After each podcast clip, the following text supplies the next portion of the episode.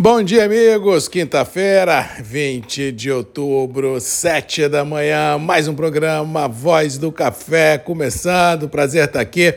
Manhã aqui no estado do Espírito Santo, de tempo encoberto, garoa fina. Ontem à noite fez frio na Grande Vitória, com chuva fina. Ao que parece, os próximos dias deverão ser marcados por esse cenário climático, já que a frente sobe no mapa, trazendo bastante nebulosidade. E ao que parece, na virada do mês, lá para finados, choverá até no sertão, no sudoeste da Bahia. Vai chover e vai com certeza amenizar um pouco esse quadro hídrico que vem tirando o sono de tudo e todos já há algum tempo. Vamos torcer para que os mapas estejam certos, porque o campo precisa de água para fomentar os próximos ciclos produtivos. Com relação aos mercados, ontem tivemos um dia complicado, principalmente no café. Nova York e Londres voltaram a operar em baixa, não com tanta veemência como operou em passado recente, mas continuou a operar em baixa. Realmente o mercado indicando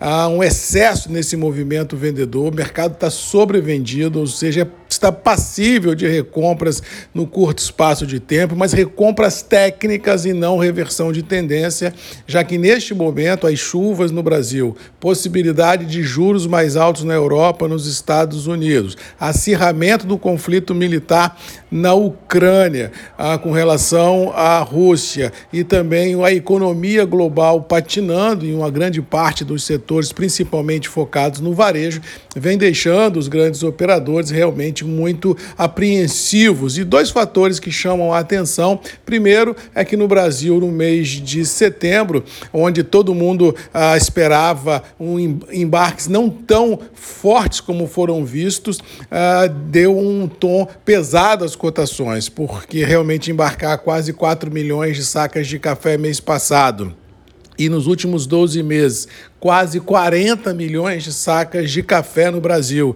E com detalhe, as exportações de outubro já estão apresentando alta também de 15% em relação ao dado anterior. Ou seja, ah, o mundo entende, está entendendo que aquele discurso de falta de café não existe, já que o Brasil está embarcando um volume muito forte. E aí a pergunta fica assim: da onde é que está vindo esse café? Aonde esse café estava que não estava sendo contabilizado? Ou seja, realmente realmente ficou um cenário muito nebuloso, de muitas perguntas e poucas respostas.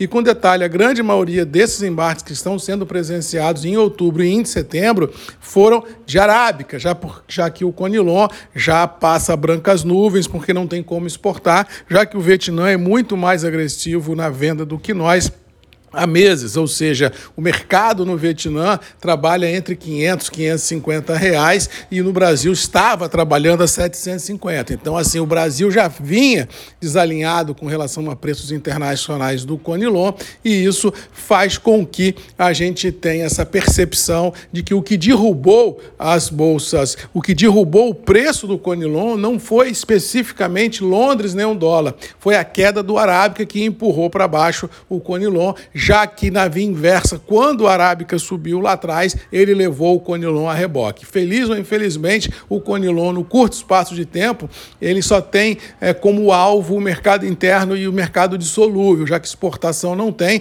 e diga-se de passagem, já não tem há meses, e isso faz com que o mercado tenha perdido a sustentação no curto prazo. E outro fator que vale a observação é que o Vietnã, que é o grande produtor de robusta lá fora, começa sua safra agora. E isso faz com que haja uma pressão maior de venda do Conilon na exportação e que dificulte uma recuperação do terminal londrino. Feliz ou infelizmente, a queda de Londres está sangrando muito mais o produtor de Conilon do Vietnã porque são eles que estão em safra agora, e em tese o Brasil já está saindo da sua safra e encaminhando para a sua entre-safra, ou seja, o momento de venda que nós deveríamos ter aproveitado de safra, olhando exportação, que já não teve, mas olhando exportação, é no meio do ano e não no final. No final, realmente, quem vai sangrar agora com a baixa do preço é América Central, Colômbia e Vietnã, que estão em safra, que estão fixando seus cafés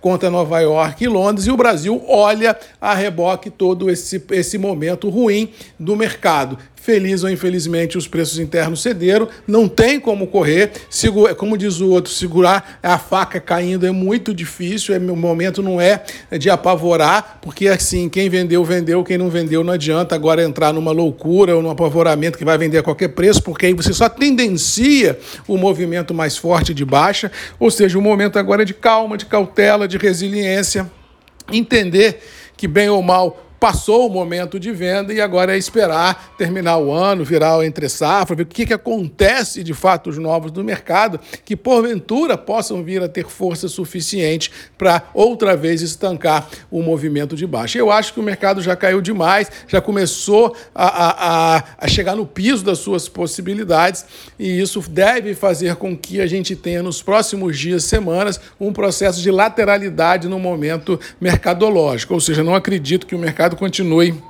a desabar o que já desabou 100, 150 reais num saco de café. Eu acho que agora o momento é de calma, o momento é de uh, certa resiliência para entender o momento de que realmente uh, o barco passou e esperar um outro momento de preços melhores para voltar ao mercado e diluir risco das suas operações. Mas, Marcos, quando vai ser esse momento? Cara, eu não sei, porque vai depender de uma série de fatores, de dólar, de clima, de bolsa, mas eu acho que no curto espaço de tempo, com os patinando o mercado, com a fraqueza do mercado ah, interno, que eu ando o varejo todo dia e estou vendo nos supermercados as vendas ruins.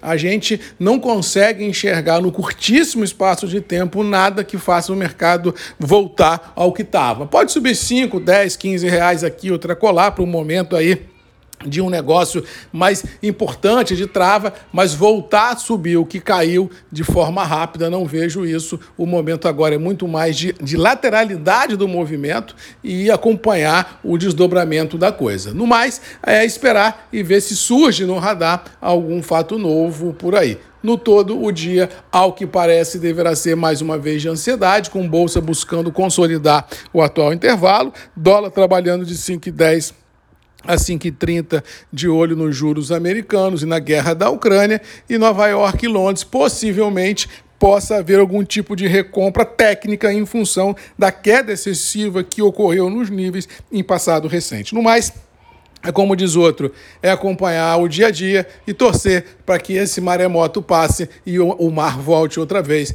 a ter tranquilidade para se navegar. Um abraço a todos, fiquem com Deus, boa quinta-feira e até amanhã às sete comigo aqui, grupos e redes MM, ponto de encontro de todos nós, para a gente tentar descobrir no presente qual será o tsunami que vem por aí. Um abraço e até amanhã. Tchau!